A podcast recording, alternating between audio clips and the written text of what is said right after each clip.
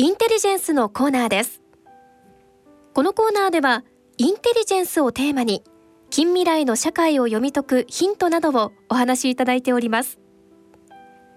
今回のゲストは東京大学生産技術研究所特任教授の海地恵子先生です。ここで海地恵子先生のプロフィールをご紹介しましょう。ウイルス学研究者獣医師で東京大学生産技術研究所特任教授。神奈川県横浜市生まれ。東京大学大学院博士課程修了後スウェーデン国立カロリンスカ研究所東京大学農学生命研究所教授。東京大学医科学研究所副所長などを経て現在東京大学生産技術研究所特任教授に就任されておられます。ご専門は感染制御学で主要免疫学ウイルス免疫学パラミクソウイルス学ウイルスを用いた主要治療方法の開発研究です。進行は外交ジャーナリストの手島隆一さんです。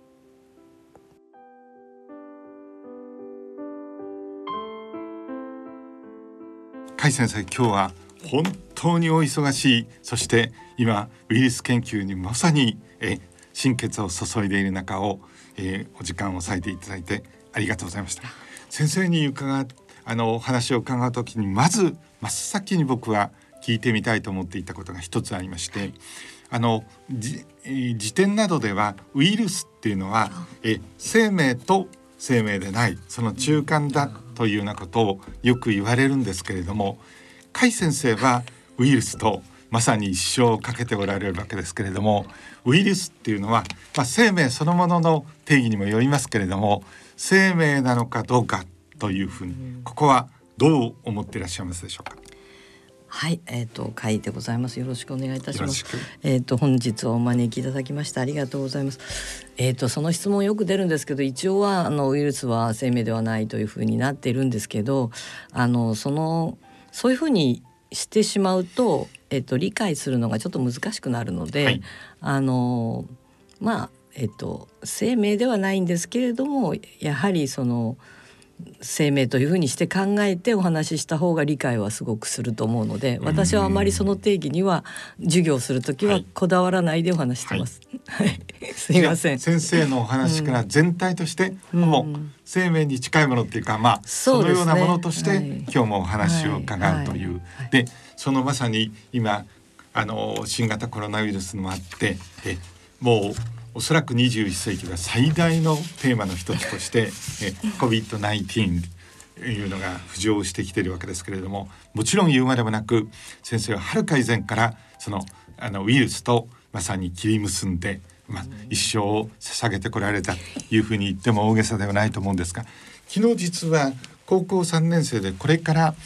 理科系に進むかどうかという、えー、女子学生とお話をすることがあったんですけれどもえ本当に自分は何をやりたいのか普通だとえ志望を決めてですねこれウイルス系の生物のところにならばどの大学にっていうのは普通ですよね。ところが僕はいやそうそう思うのかもしれないけれども大抵の場合は特に本当に第一線の大きな成果を上げておられる方々だってそうじゃなかったかもしれないよというふうに言ったんですがえ甲斐千恵子先生の場合はどうだったのか 正直にお話しいただければ。えっと私はあのウイルスを一生やろうと思って入ってきたわけではないですね。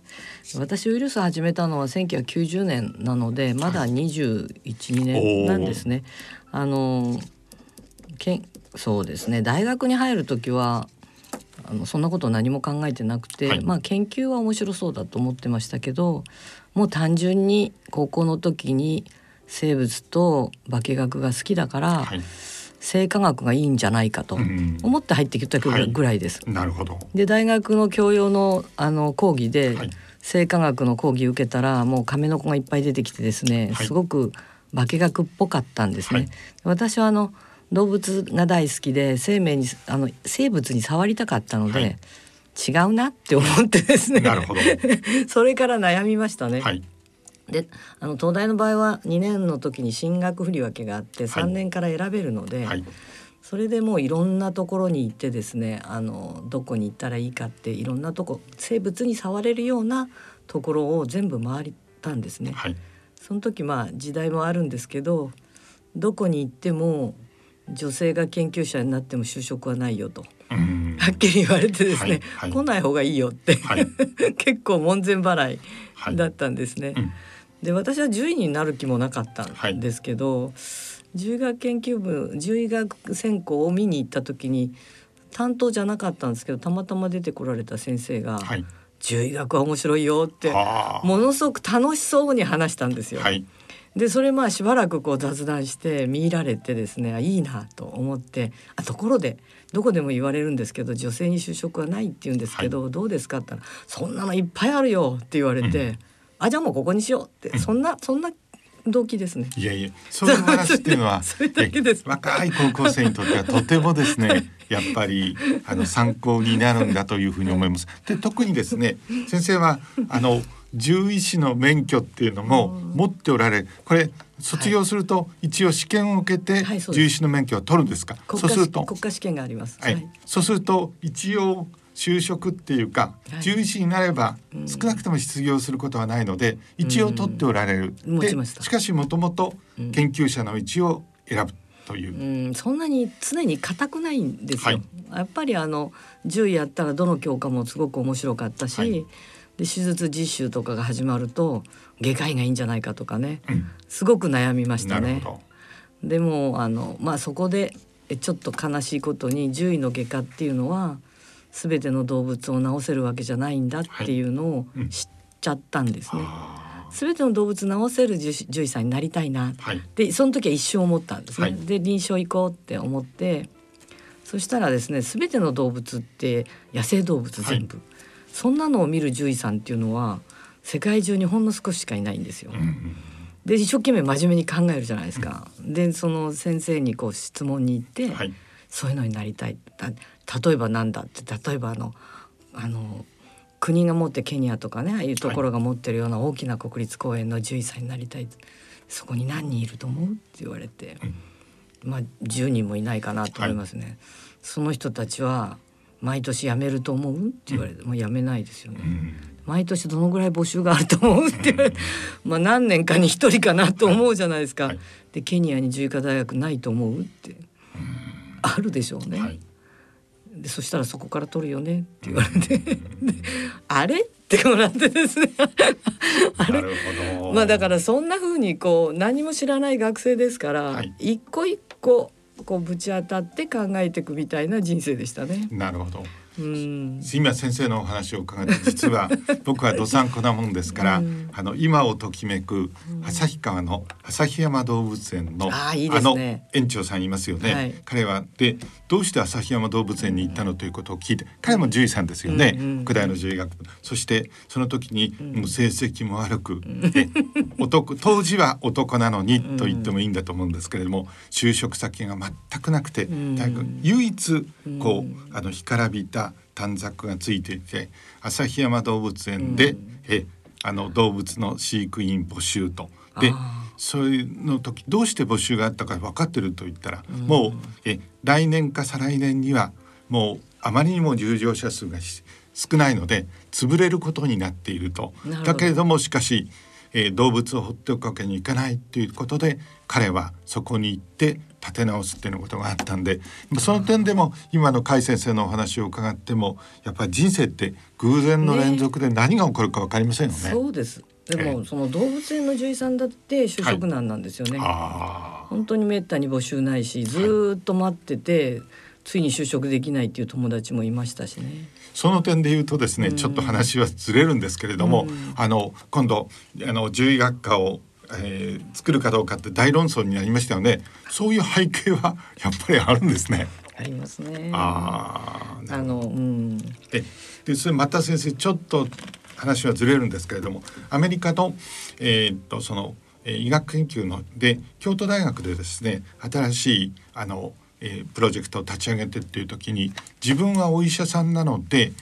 医学部出身の人からその新しいプロジェクトを取ろうと思ったんだけれども、うん、取れないって言うんですよね。どうしてか知ってるともうそれは、はい、あの頭が柔らかい本当に研究者としてふさわしい人が来ないんだ、どうして来ないんですかって言ったらですねそれは一応生活のために医師の免許と取りますよね。医師の免許を取っただけじゃダメなんだよと。専門医のなんとかっていううちにもう研究者としては全く使い物にならなくなってあえて言うんだけれどもと言ってましたけれども。もうそういう年になっちゃってそんな人を取っても仕方がないでしょという時点が起こっていてですからあそれで医学研究者の中からあのノーベル賞の受賞者ってなかなか出ないのもそういうことなんだ、うん、どっかでも先生間違ってますよね。えっ、と医学部に行くのはいいと思うんですよ。だけれども研究職になりたいっていう人がその夜間の診療をして専門医みたいな。でおそらく獣医さんの世界でも同じようなことが起こってるっていうのでいうと、もったいなくありませんか？もったいないですね。あの日本はそういう意味では基礎の研究者っていうのは医学部じゃない人の多いんですよ。薬学とか理学とか、はい、まあ、獣医とか多いんですけどあの欧米ではね、あのちゃんとそういうコースがあるんですよ。例えばその医学を勉強しながら途中で研究もできるっていうコースがあるんですね、はい、それは日本では作るべきだと思いますね。医学に行った人でやっぱり研究したいっていう若い人いるんですよ。はい、でその頃やっぱ頭柔らかいですから、うん、そのその2つのコースあるいはまた研究者やって PhD 取っちゃってから医者のコースをもう一回受けるっていうのもできるんですね、うん、そういうふうにすればいいのにと思いますね。ぜひそのことを先生、ね、声を大にして。で若い高校生や学部の学生さんたちのためでもありますし、うん、その点でですねあの意外なことに今度おそらく一般の方は COVID-19 が起こってなんですけれども、うん、本当にウイルスの解説をし一流の業績をっていうのは、うん、えあの学科だけで言えば獣医学科の方が圧倒的に多いですよね。圧倒的、うん、かなり多いですよね、まあ、多いですね。多いですよね、うん、それは先生あのどういう理由なんでしょうか？獣医はあの獣医師としての職業として、医者ほど儲かんないんですよ、うん、あと就職先もそんなにないんですよ、はい、だから研究者が多い。これが一つですね。一つですね、あの製薬企業やなんかは獣医さんがいないとダメなとこいっぱいあるんですよ、はい、動物試験とか行いますから、はい、だから結構取ってくれるんですね研究者として。でそういうのも一つの理由だろうとは思いますね。でもいやもったいないと思いますね。だから両方とも私はいた方がいいと思うんですけどまあ後で出るのかもしれないですけど新しい感染症が来た時にいろんな分野の人が必要なんですよ、はいだから一箇所じゃなくてね、うん、そういう意味では日本の教育制度を少し考えた方がいいだろうなとは思いますね。先生あのえ実は非常にエッジの効いたえ普段はえストレートなんてもっとあえて言うと過激なえ先生研究者と伺ってるんですけれどいえいえ。大変そんなことないですよ。そんなこと全然ないんですけどね。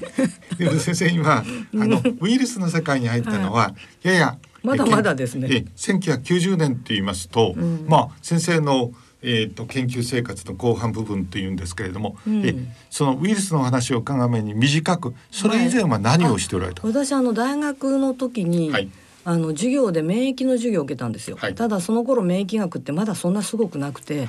もう本当に小さな B5 版の薄っぺらぺらの教科書があるぐらいで、うんで獣医の中では免疫学っていう講座もなかったんですよ。講義もないし、はい、研究室もない。で病理の先生が片手間でその病理の話の中でちょっと免疫学の話をされたんです。それがすごく面白かったんですね。その時にはですね、うん、後年まだ形を表してないんでしょうけれども、うん、この世界を揺るがした COVID-19 にあのワクチンがこれほどのっていう、うん、そういう予感のようなものは少しあったんでしょうか？何もないですよ。本当に純粋に免疫をやりたかったんですね。ただ、うん、当時で言うと、うん、まあ先生あのどうでしょうか？えー、当時を振り返ってまさにあのこの新型コロナウイルスをワクチンで、そして今や僕らあの国際政治を見てる立場から言うとワクチンを制するものが世界を制する。ワクチンすごく重要ですよね。そで、ね、その大きなバックグラウンドの時には免疫っていう、うん、ですからあのウイルスをおやりになったのは後年ですけどまあなだらかにつながっていると考えていいんでしょうか。まあそうですね。あの、体の中に異物が入ってきた時に、はい、抵抗する仕組みがある、まあ、それだけですね、だけどそれがすごくうまく複雑にできてて、歩兵部隊もいればあの鉄砲部隊も、まあ、ミサイル部隊までいて、うん、タンクも出てくるみたいなそういう講義をしてくれたんですよ先生が。うまく分かれてて、はい、でとりあえず歩兵が戦うと、うん、それであのちょっと準備してきて、はい、それでこう機関銃部隊が出てくる。その後にもうタンクと一緒に、まあ、ミサイルも来る、まあ、ミサイルが今でいう交代のことなんですけど。はいすごいなと思いました。こんなのが体に備わってるんだと、うこれは研究したいと思って入ったんですよ。そうしますとね、うん、今の話は大変重要なんだと思うんですけれども、はい、今まさに世界の大きな中心になっている 新型コロナウイルスのまさにワクチンの大きなバックグラウンドはそこにあると言ってよろしいでしょうか、ね、ワクチンはもうその免疫そのものですから、はい、あのパスツールがねあの、はいウイルスに対あのその前はほら細菌感染症に対しては抗生物質が出てきて撲滅できたんです、はい、まあ、ほとんど撲滅じゃないですけど勝つことができた。だけどウイルスはそのろ過性病原毒って言って細菌とは違う、はい、でそれには抗生物質が効かないっていうのが分かって、はい、でどうしようって言った時にその予防こそ治療に勝ると、うんうん、っていうことをパスツールが言ってそれでワクチンっていう概念を出したんですね。ででもそれで結局はそれは予防っていうのは免疫を頑張らせて免疫に覚えさせてその力を借りて勝つってことですよね。そういうことをだからそれがまあみんななんでつながってるのでそういう意味では免疫学をやったことは良かったなと思ってますね。そうしますと今日、うん、えー、ドクター会が各たる戦果を挙げておられるんですけどその受賞段階でということなんですが、うん、じゃあしかしいよいよウイルスに行き着くわけですね。うんはい、それのきっかけやその時に扱われたウイルス対象はどんなものだったんでしょう？もう全然ちっちゃいですよ。もう最初大学院に入って与えられたのは免疫なんですけど、うん、マウスのコロナウイルスっていうマウスにだけかかるウイルスがいるんですけどそれがかかった時にどうして抵抗してそのなんだろう治っちゃうマウスとひどくなっちゃうのがいるんですけど、はい、それが何が違うかを研究しろみたいな話その分かれ目は何だったんですか？その時はですね、まあ、T セルですね。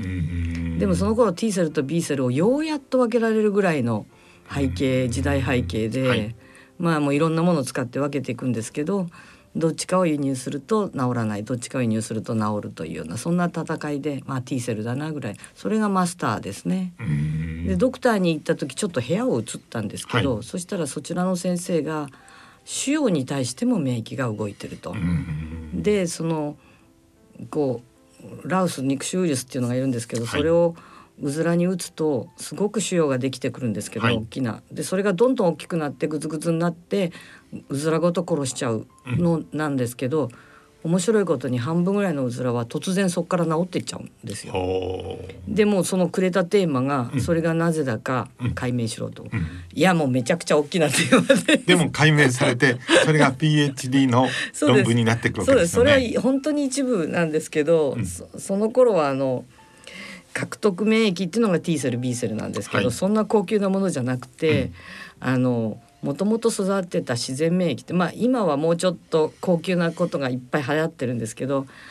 本当にあのまあベーシックな補体っていうのがあるんですけど、うん、それを活性化するかしないかの違いだったんですけど、うん、それをまあ見つけて、まあ、博士論文になったんですね。でもそれは大変重要な今日の先生のお仕事に結びつくまさに出発点の一つ。一つかな。まあそうですでもそれは獲得免疫ではなくて、自然免疫ですのでワクチンとは関係ないんですよ、うん、そういう機能が備わってる、はい、でももうもっと長い大きな目で見ると補体っていうのは抗体よりもっと古いんですよ、うん、でそういうものから人間はいろいろ作ってってるんですね、はい。はい、だからあの私はそういう全体像を見るのは面白かったですね。でまあ私は本当に一生免疫をやろうと思ってたんです、はい、で留学する時にその違う分野の免疫をやろうと思って、はい、一生懸命探してたんですけど、はい、これもまたたまたま偶然なんですけど、はい、塩免疫学で、まあ、世界一の先生がですね外国スウェーデンにどこです？スウェーデンスウェーデンにいらっしゃるんですけど、すごく有名な先生が、たまたまですね自分のやってる塩免疫に、まあ、補体っていう概念はなかったんですけど補体が関係してるかもしれないと思ってですね、うんうんそういうことをやってくれる若い人を自分の弟子、世界中の弟子たちに探してくれと言ってですねポスドックを取りたいと。それが巡り巡って私を呼ばれたんです、ね、で今リスナーのために先生「ホタイ」っていうのはちょっとまだ分かりにくいかもしれませんので、はいはい、少しだけ解説いただけます？ホタイってあの血清血中にすごくたくさん泳いでてですね、はい、まあ何種類もあるんですけど、まあ、中心になるのはホタイの3番目で C3 っていうんですけど、はい、まあ、すごいたくさんの量が泳いでてですね。何か異物が来たら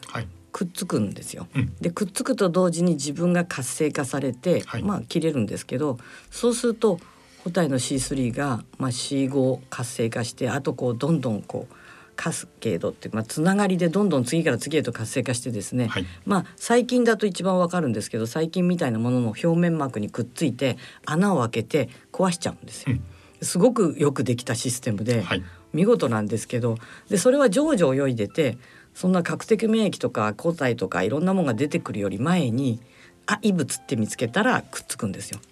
でなんで異物と異物じゃないかが分かるかっていうと、はい、自分の全身の細胞に自分だよっていうそれはあのホモリコグジションモレキュールって何て言うのかな自己認識分子っていうのを細胞表面に全部持ってるんですよ。それは持ってるということは先生のご研究以前も分かってたんですけど、はい、それが見事に補体を抑えてるまあそれがギリギリ分かってきたぐらいの頃ですねまだ今3つももっと見つかってますけど3つぐらいその当時まだ2つか3つぐらいだった頃ですね。で面白いことにその細菌はそれを持ってないから、はい、自分じゃないので。はいそうするとホタルはくっついちゃうんですよ。はい、でこいつ壊しちゃおう、はい、細菌はですね。細菌菌ですね。菌は、あのバクテリア菌はそのくっつかれるとこう包帯を次々とくっつけて穴開けてねで水通しちゃうんですよ、はい、で壊すって、まあ、すごくよくできてるんですね。なるほど。でそれは自然免疫として常時こうなんだろうサイバイランスってこうなんだろう巡回して見てるんですよ、はい、異物だお異物だ殺しちゃおうっていうのを見つける。ね、よくできてるでしょ？ガードマンのような形で。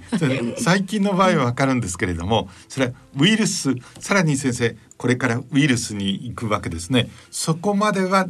まだ長い。全然遠いですね。ウイルスにはつきません。つかないんですまあ実を言うとつくウイルスも細かいこと言えばつくウイルスもあるんですけど、はいはい、同じ基準ではないんですね。でまあ基本的にはつかないですね。だから本当に人間は免疫の仕組みをいっぱい持ってて。うんまあ、そんなこと考えてって面白いじゃないですか。はい、とても面白いでこのあの常に巡回してる歩兵がいてとか、はい、それもすごい数いてですね、こんな抗体とかなんとか出てくる前にあ異物だって、うん、でそれがシグナルになって炎症っていうのが起きてくると、はい、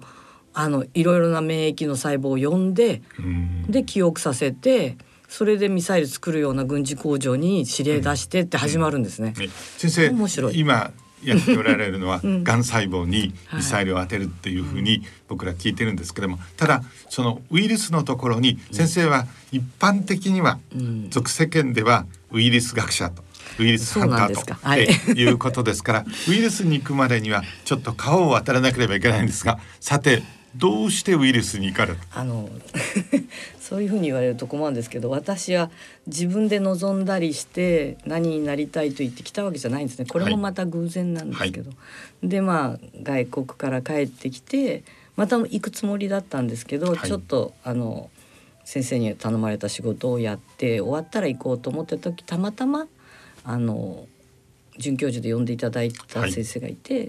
でそこに行く時にあのそこの講座がウイルスをやってる講座だったんですけど、うん、で行く時に私は免疫を一生やりたいから免疫でいいですか？いいよと言って行ったんですよ。はい、で行って数ヶ月したらそろそろ免疫やめてウイルスにしてって言われた。それがきっかけですね。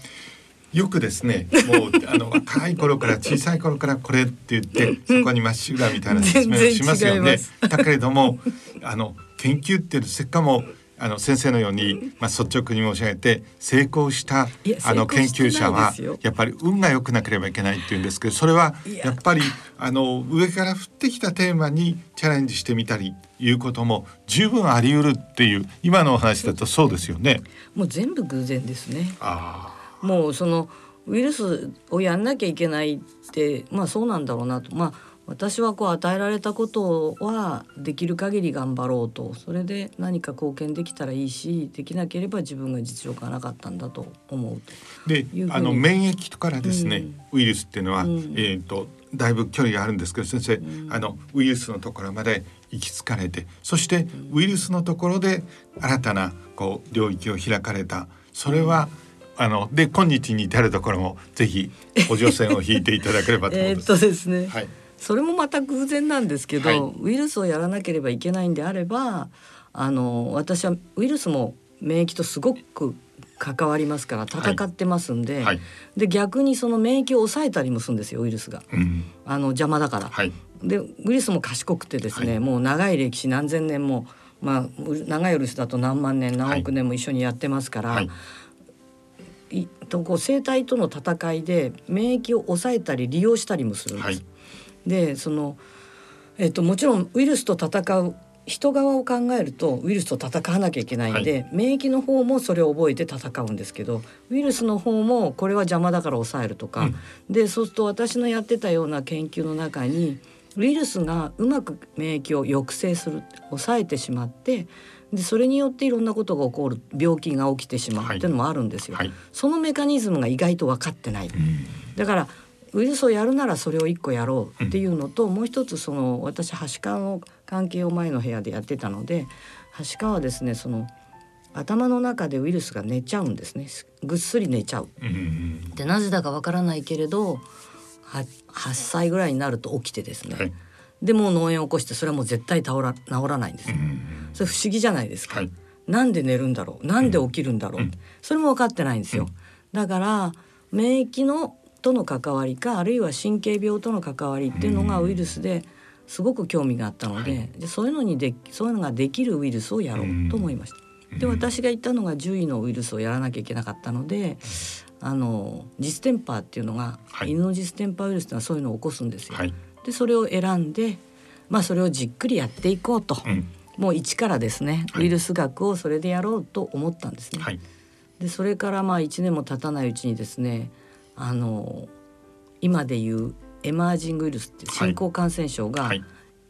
犬の世界で起きた何年ぐらいの話ですか？1898年ぐらいですかね。あのそのぐらいに起き始めてたんですけど、うん、それは野生動物でジステンパーが流行るって話であって、はい、まあ私がジステンパーに入って日本ではないと思ってたんですが、うん、で1990年に入ったら犬でも犬ってジステンパーのワクチン打っとくと一生かからないんですよ、えー、大丈夫なんですはしかと一緒で、はい。はい、なのにワクチン打ってても犬が死に始めたと。うん、とまあそういうのは大体変異したかなと思いますよね。はい、でその変異をやってたらあの野生動物が死ぬっていうのに、うん、あの奥多摩のタヌキがいっぱい死んだ。でそれであの一緒にやってた共同研究やってた人がその今まで死なないと思ってたアザラシがジステンパーで死ぬっていうのを発見して、でそれは共同研究で巻き込まれてで今でいうそのエマージングリス感染症っていうのが動物界で起きてるっていうのに遭遇したんですね。はい、でそれはいいモデルになると思ったんですよ、人間のを解くための。はい、だから本格的にそのエマージングウイルス感染症っていうのをやろうと思ったのはその時ですね。でやがてそれは、はい人の世界にも今回の COVID-19 もそうですけれども、はい、えあの人獣感染症なんて言いますよね、はい、あのスピルオーバーしてくるその除局をなしていたと考えていいんでしょうか？そうですね。なんでかっていうとエマージングルス感染症ってみんな動物から日本人間にジャンプって言いますね、はい、で人間は人間のことしか考えないので、はい、あのそれは動物からジャンプするって思いますよね、うん、でも動物界で起こってるのも例えばですね1994年だったかな。あのアフリカのセレンゲティでライオンが1,000頭死んだんですよ。これはほら人間にとっても結構衝撃でしょ、はいはい、そんなのは、はい、それがなんと犬から来たんですよ。で犬と猫って有史以来ずっと一緒にいるじゃないですか人間と一緒にいて、はい。はい、でジステンパーは犬の病気、うん、猫のにはかかんないっていうのは獣医の常識だったんですよ、でもライオンは猫じゃないですか、うん、でそれが犬から来てライオンが死んだんですよいっぱい。重々感染症ですよね、うん、でもこれは違う動物種から、動物種の壁を越えてジャンプしたので同じことなんですよ人間と。で人間社会に起きてることが動物社会で起きてたので、で人間の研究をするのは人間はボンネルにはならないけど、はい、動物ならなりますよね。はい、だからこれは謎が解けるんじゃないかって思ったんですよ、うん、どうやって動物種の壁を越えてジャンプするんだろう、うん、そこからですねでどう解いたのかぜひいや解けてないです、ね、ないですか、いやないけど、うん、地道な研究は基礎研究ってそういうもんで、はい、一発で解けないんですよ、はい、だけどいろんなことやっててまあ、例えばインフルエンザなんていうのはあの豚と鳥と人間とって回りますよね。でそれはあの肺の中の奥のリセプターっていうのがマッチすれば入れるっていうふうになってるんですけど、えーと、ジステンパーとかエボラとか私が今やってるニパとかはそうじゃないっていうのは証明しました。つまりあまりにも面白いのでもうずっと聞いていたいんですけれども、うん、先生今がんをまさにウイルスでっていうところに行き着くので、えあのその話をぜひ。えっ、とこれはもう癌ですか？癌のの治療の話は全く別の話ですけどいいんですか？今やっておられるのも聞いておかなければ。はい。そうですか。えっ、とそれはですねあのまあえっ、とウイルスを研究する基礎から研究する中であのいろんなアプローチがあるんですけど生態側からやる方とウイルス側から研究する方法とか、はい、まあ、大きく分ければあるんですけど、はい、でウイルス側から例えばこの病気を起こす病気の強さを規定するのは何だろうって思った時ウイルスの遺伝子構造は簡単にこう今や簡単にゲノム解析っていうのはできるんですよ。はい、ででもどの部分が病気を起こすのに一番関係するのかって分かるためにこのゲノムをつなげたウイルスを自分で作れるようになれば、うんこの部分だけちょっと変えてみようとか、はい、これ抜いてみようとかいうのができるじゃないですか。それはまあリバースジェネティクスって言うんですけどその技術が私がやってる RNA の一本差のウイルスでまだできたばっかりだったんです。1994年にできたんですね。94年ですか。はい。それが狂犬病ウイルスでできたので、はい、でそれを自分のウイルスでやれるようにしようと思ってあのそれを次々とうちは、まあ、若い人たちがすごく優秀でどんどん成功したんですね。はい、でその技術はすごく高くなってでそうしますとあの例えば私が今やってるニパウイルスっていうのはかかると90%死んじゃうんですよ。エボラとほぼ同じなんですけど、うん、あのそのウイルスのどこの遺伝子が大事なのかっていうのを知りたくて、はいうん、でそのリバースジェネティクスでその遺伝子から自分でつないでウイルスを作れる技術を開発したんです、はい、まあ、それはあのうちの部屋の若い人がすごく優秀で世界で初めて作ってくれたんですけど。でそれを一個一個抜いていくんですよ。まあ、ウイルスは増えられる状態にして変えていく、はい。はい、そうするとある2つのタンパクを抜いただけで病気起こんなくなっちゃうんです全く死ななくなる。すごいでしょ？すごいですね。でそうそこまで分かったんです、はい、じゃあそ今そじゃあそれが何やってるか知りたいじゃないですか、うん、それをやってます。それ難しくて。そんなことをね今ほらあのワクチンとかがんの治療とかやっちゃってるので時間がなくてできないんですけどそれは若い人たちも興奮してくれる話なのでそうするとだから一つ、うん、どの遺伝子が病気を起こすのに重要なのか、うん、どの遺伝子がジャンプするのに重要なのか、はい、で一個一個やってるんですよ。はい、でリセプターにくっつくっていうのは必要条件なんですよ、うん、十分条件ではない。はい、そうだからくっつかなきゃ増えないから、うんでもくっついた後細胞の中で増えるのにはウイルスって細胞の中のタンパクを全部借りまくって作るんですね、うん、自分にそれ全部持ってないので、うん、自分が持ってるの設計図だけですから、はい、設計図だけ持っても家は建たないじゃないですか、はい、もう木材もないし働き手もいないし、はい、そのその人たちが食べるエネルギーもないので、うん、全部細胞から借りちゃうんですけど、その借りちゃうのがうまくマッチしないとだから大工さん動けないんですよ。はいっていうのでその細胞の中でまだマッチするものが必要だっていうのも分かってきてそれは多分ウイルス側はこのこの遺伝子で、はい、でじゃあ相手方は何だろう。まあそんなだから研究はすごくゆっくりなんですけど一個ずつ。それはまさに、うん、あの今人類のまあ最大の、うん、えっ、ー、と病気の一つであるがんにもえ先生こうあの行き着くっていうその可能性はえっとね、がんはもっとシンプル。まあ、はい、つまりその遺伝子を組み換えるっていう方法を使ってみたら、はい、あのそういう基礎研究にもすごく便利なアプローチができる。はい、でもう一つはこれはそのいいベクターになると思ったんですベクターっていうのは、あのなんだろう運び屋さんにもなるし、何かを載せてね。でそれを使ってあのそれにいろんなものを載せて、そのその機能で何かをできるっていうのをまあいいベクターだなと思ってですね、まあ、そういうのであの何かできないかっていうのは考えてたのとですね、はい、それから私のやってるはしかのウイルスそのものが、はい、あのそのものの基礎研究をやってたんですけどそのものの基礎研究で、えーと、どういう細胞に入り込めるのか、はい、増えるのかとかいう研究をしてた時にたまたまがん細胞をすごく殺すっていうのを見つけたんですよ。だったらこれは使えるいやもうただただのウイルスですよただのあのはしかのウイルスががん細胞にかけてものすごく殺すんですよ。ただ普通にかかって、爆発させて殺すだけなんですよ自分の子孫作って。はい、でそしたら安全性だけ高めればいいと思ったんですね。その普通のウイルス入れるとはしかになっちゃうので、はいはい、はしかにはさせないでがん細胞だけやっつけるようにすればいいんじゃないかと思って、その組み替えられるテクニックを使って病気を起こすようなとこだけ壊すんですよ。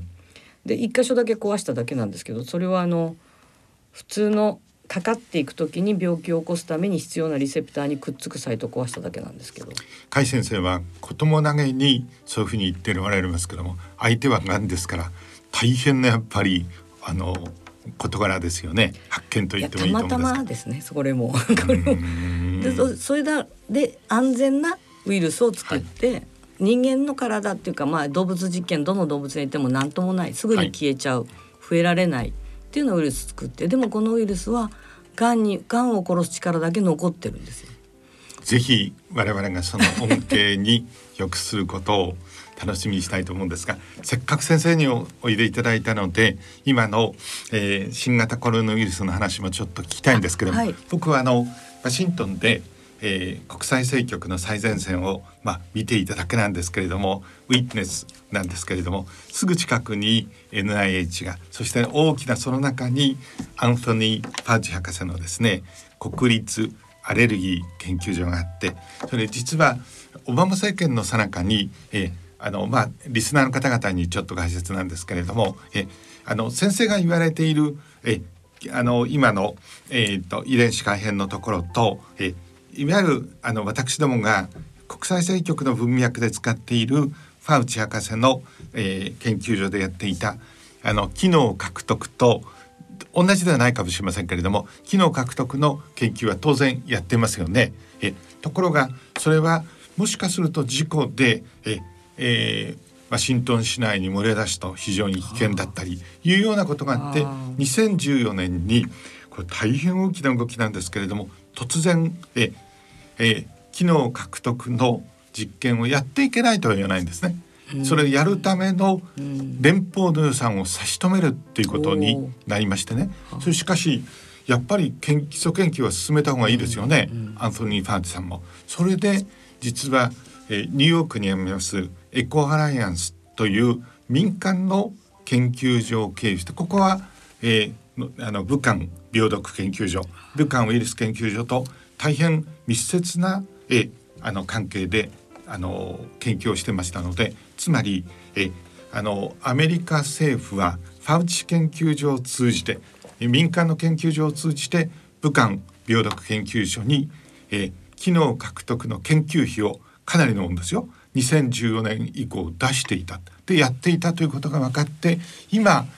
実はあの武漢 病毒研究所からえー、新型コロナウイルスが漏れ出したのかどうかっていうのは実は返す刀でブーメランのように、えー、今のバイデン政権さらにあのそれの遡る同じ民主党政権である、えー、オバマ政権を直撃するかもしれない。ですから歯切れが非常に悪いのはそうなんですけれども、そういうふうにしてウイルスの基礎研究その今最大の問題になっているのは、え機能獲得研究と言われるものなんですが今先生にウイルスの機能ここを使いここを使わないっていうのとそれ広い意味でそのお話を先生に伺うのは機能獲得っていうのも実はとても範囲が広いのでいわゆる自分たちはえ競技の機能獲得のためにお金を出したのかどうかって大論争になって僕らにはわからないんですね。うん、え先生これどうなんでしょう？えっと日本はとても厳しくてですね、はい、その規制はあります。はい、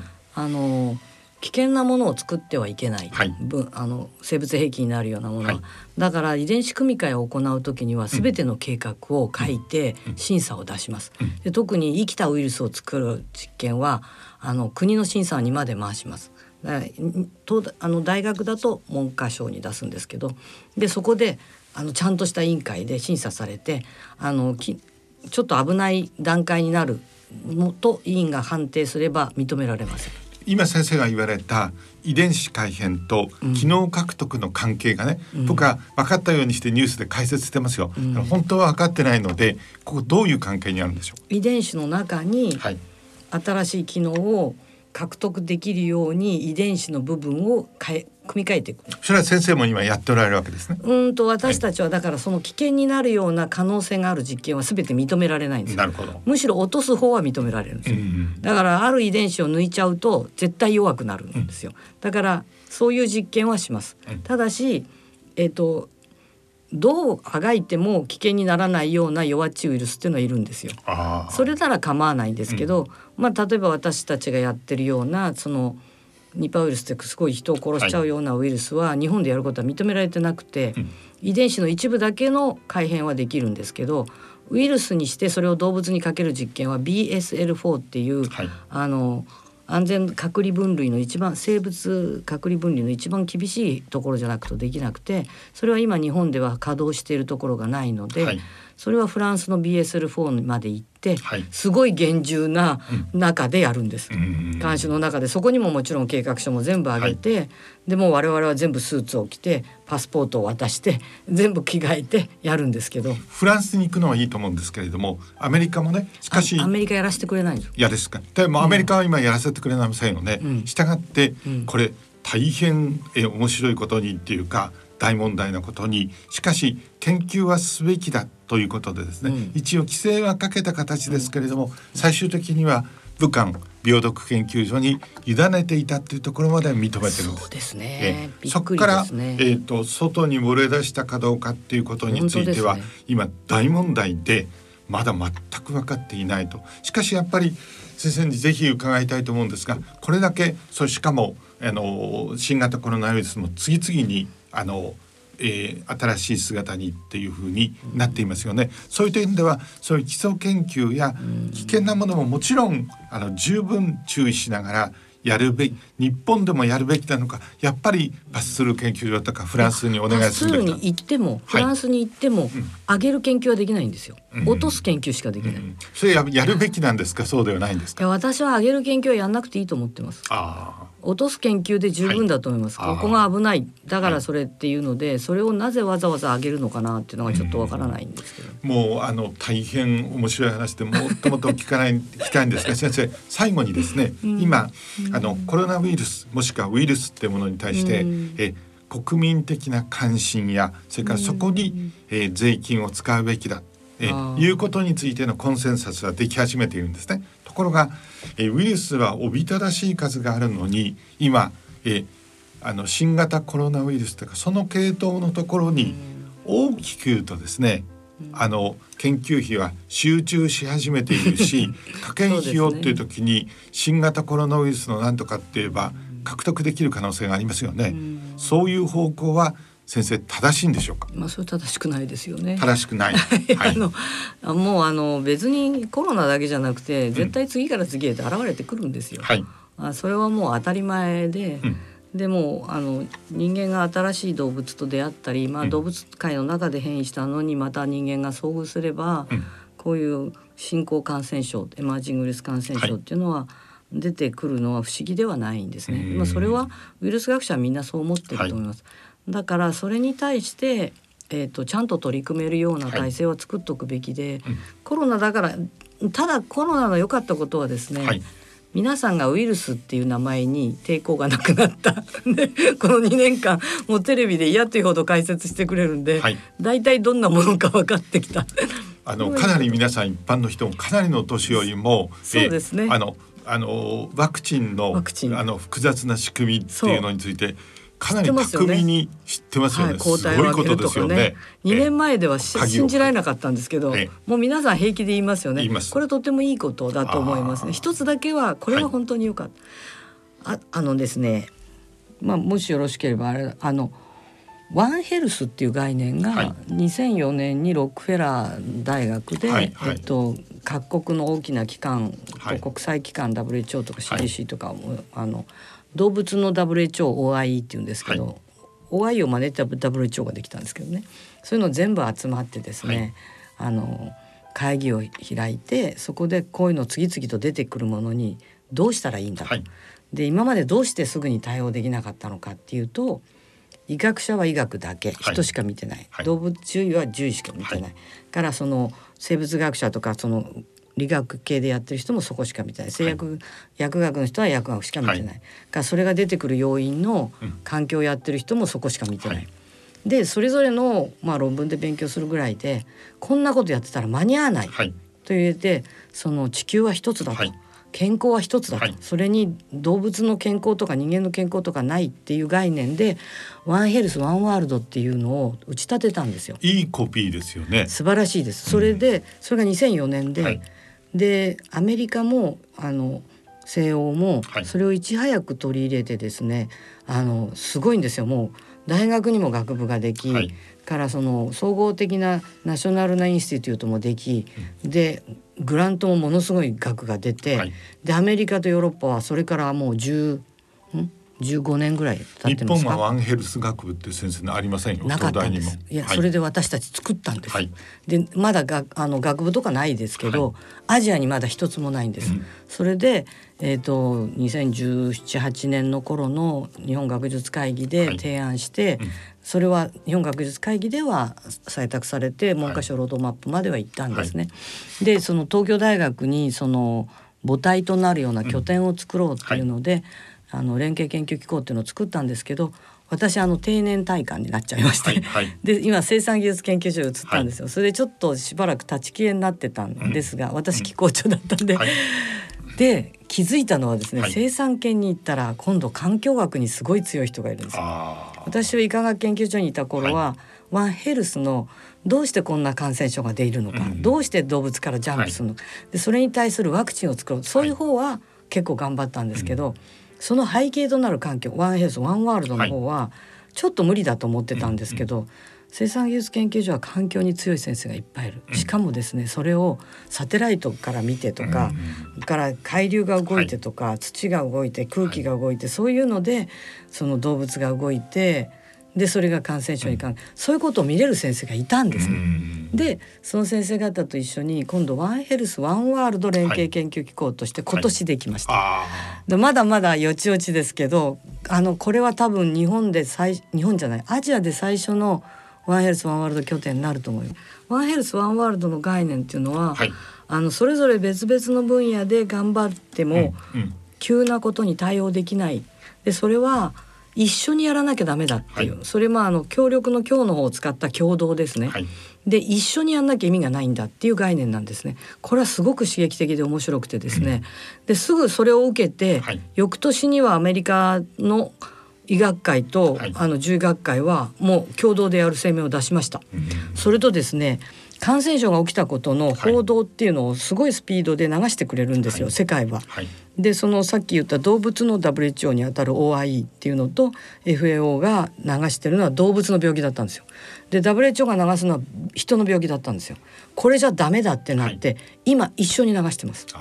でも日本はいまだに農水省発表厚労省発表バラバラなんですよ。だからこれはぜひ私たちは一緒に発表の機関を作ろうと思ってます。それ先生、そこは僕も多少発言ができます。僕は CDC を担当したこともあるんですけれども、うんうん、CDC の中には先生のようなサイエンティストだけではなくて、インテリジェンスオフィサーという情報の専門家がいるんですよ。で、世界中からですね、本当に生のインフォメーションが出てきますよね。はい、それをえ分析し、その意味を読み取って、インテリジェンスに高めてそしてそれを最後の場合は必要な場合には大統領にも直接伝えるという、いいそういう機能を CDC は持ってるんですね。日本は国立感染症研究所はいますけれども、えインテリジェンスの専門家はいませんよね。そうです。だから今先生に言われたことはとても重要で、そこまでつまりあの分析し抜かれ、調達し抜かれた情報エッセンスでなければ、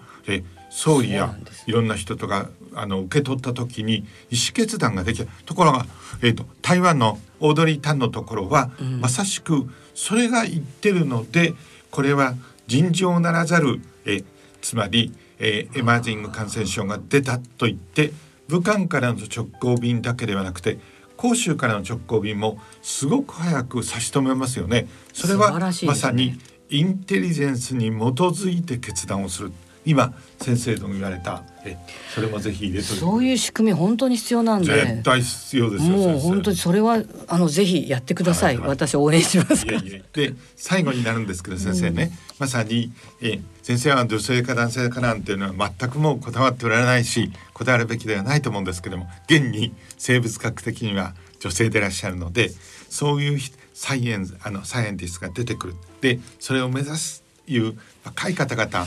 あの高校生もたくさんいると思うんですけれどもそういう方々に先生大変ご苦労もされそして大変古いおっさんたちとも戦ってこられたと思うんですけれどもぜひ最後にメッセージを伝えていただければと思うんですけど。